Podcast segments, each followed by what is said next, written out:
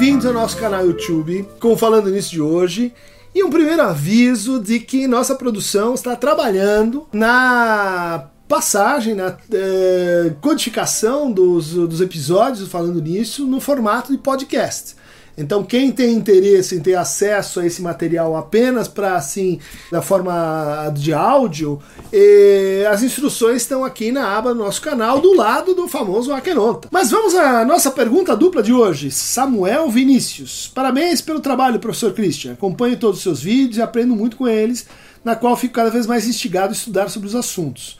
Sou estudante de psicologia e gostaria de entender mais o que Freud escreveu em um de seus textos, recordar, repetir e elaborar. Fico no aguardo. Ricardo Psi faz uma pergunta complementar. Bom dia, prezado Samuel. Creio que possa articular esse texto de Freud com o de Lacan, a saber, o tempo lógico, instante de ver, tempo de compreender e momento de concluir. Pode-se pensar a respeito? Acho que pode sim, Ricardo, e eu vou uh, tentar responder então as duas questões de forma cruzada. Recordar, repetir, elaborar talvez seja o texto mais lido e mais interessante desse conjunto de pequenos escritos conhecido como escritos sobre a uh, técnica. Nesse texto Uh, de 1914, o Freud vai sintetizar o que a gente faz na análise. Né? Análise, se tivesse assim, uma palavra ah, sintética para defini-la, a gente faz isso. Né?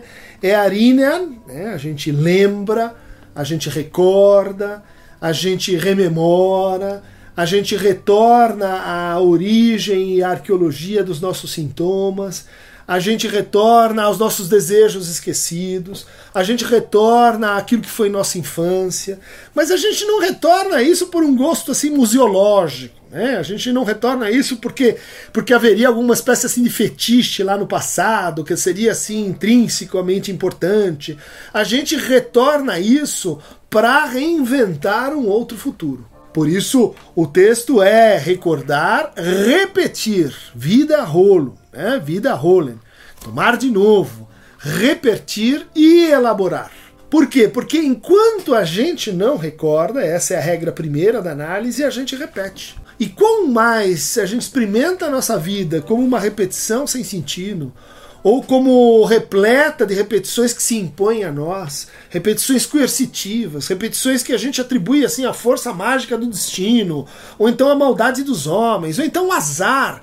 Quanto mais a gente está assim sentindo a vida como um conjunto de repetições, mais a gente está preso ao que é uma espécie de presente presente que não passa, presente que não anda, presente que faz a gente pensar que a gente está e sentir que a gente está parado na vida. O que, que, é isso? Uma definição simples do que, que é neurose. E por que, que a gente está parado na vida? A resposta do Freud é porque a gente interrompeu esse, esse trabalho, então está tendo dificuldades nesse trabalho de, a partir do pre presente, ir ao passado e projetar um futuro. Né? Daí então, uh, recordar, né? Recordar a quê? A partir do presente, a partir dos nossos sofrimentos dados, a partir dos nossos enigmas, levar a sério os nossos enigmas. Ir para o passado, né? mas um passado que é revivido na relação de transferência, que é encenado, que é reatualizado, não é uma lembrança meramente cognitiva, mas afetiva também. Recordar e elaborar. Né? Durcharbeiten. Arbeiten quer dizer trabalho e durch é uma preposição que indica através de. Então, Trabalho através de atravessar algo. Atravessar o que é a repetição. Atravessar o nosso passado, o nosso presente, rumo a então uma elaboração possível, uma elaboração desejante do nosso futuro. Então a gente pode dizer que uma, uma, um tratamento psicanalítico, diz o Freud, a gente tem as entrevistas preliminares, mas ele começa, é uma das frases clássicas desse trabalho, né? O tratamento psicanalítico começa, sobretudo, com uma repetição. Ou seja, quando aquilo do que eu falo, a minha história, se reatualiza, se repete na relação com o psicanalista. Às vezes essa repetição ela é tão dramática, ela é tão intensa,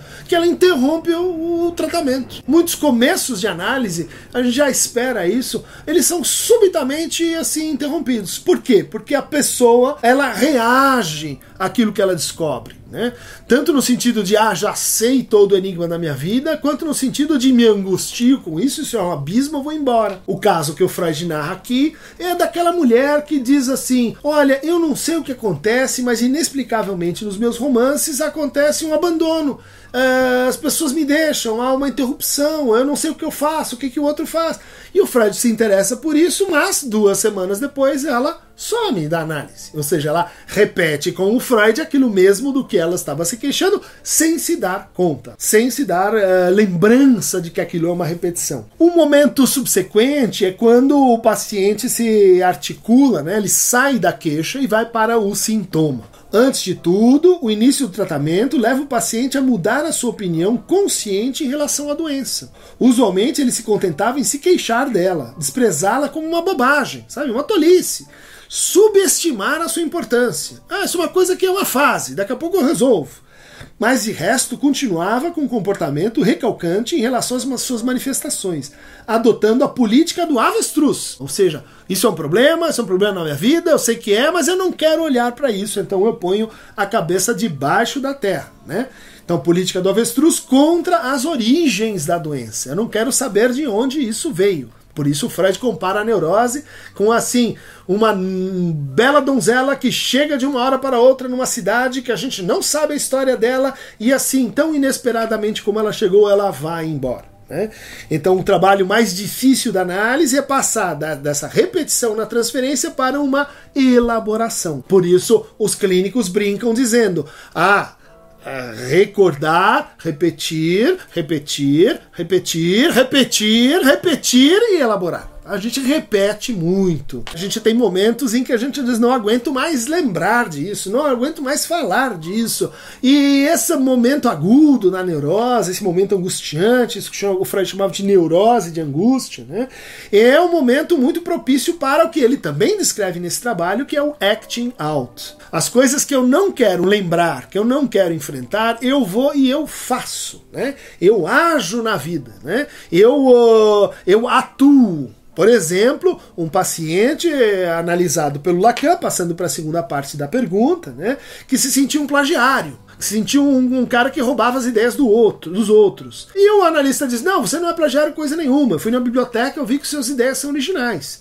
Quando o analista diz isso, o que, que o paciente faz? Ela diz: Engraçado, desde que você me disse isso, eu saio das sessões e eu tenho que ir para um determinado restaurante e comer miolos frescos cérebros frescos, que é um prato, uma iguaria francesa. Mas nesse caso, né, esse tenho que ir e o próprio ato, então, de comer o cérebro, de comer as ideias do outro, né, virtualmente, simbolicamente, é uma resposta à intervenção equivocada do analista, intervindo assim na realidade, né, tentando desmentir o sintoma, ignorando o fato que, que aquela pessoa achava que ela era um plagiário, que ela era uma pessoa que roubava as ideias do outro. Essa, essa tríade, né, recordar, repetir e elaborar, tem tudo que ver com o tempo lógico a asserção da certeza antecipada, ou o tempo lógico do Lacan. Então, o, o que, que se dá no momento do instante de ver? Né? Você dá a um sujeito que responde imediatamente né, a sua questão e nessa resposta imediata ele repete. O que, que vem no, no, no, no tempo de compreender né, é esse tempo da elaboração, é esse tempo em que a gente remói as coisas, em que a gente lembra, mas elas, as coisas não se juntam, as coisas não, não, não se dão. Né? E haveria então uh, um terceiro tempo, que seria o momento de concluir, em que assim a força da repetição se junta com a, com a força da lembrança, projetando então um momento de concluir, que é quando, quando a gente encerra uma sessão, ou quando uma sessão acaba depois de terminar, o sujeito está na rua, mas ele clica e tem aquele insight, é quando o sujeito dá um passo na vida, é quando ele se separa do outro. Né? Então há uma relação muito direta entre esse trabalho onipresente na psicanálise, né, no tratamento, recordar, repetir e elaborar, e o instante de ver, tempo de compreender, tempo de compreender, tempo de compreender e momento de concluir. Quem quiser receber mais fragmentos repetitivos, repetitivos e elaborativos e rememorativos do Falando Nisso, clique aqui no Aqueronta Movemento. O Senhor da bargaça dos infernos e que é o senhor do tempo e da memória também para os gregos. Um abraço.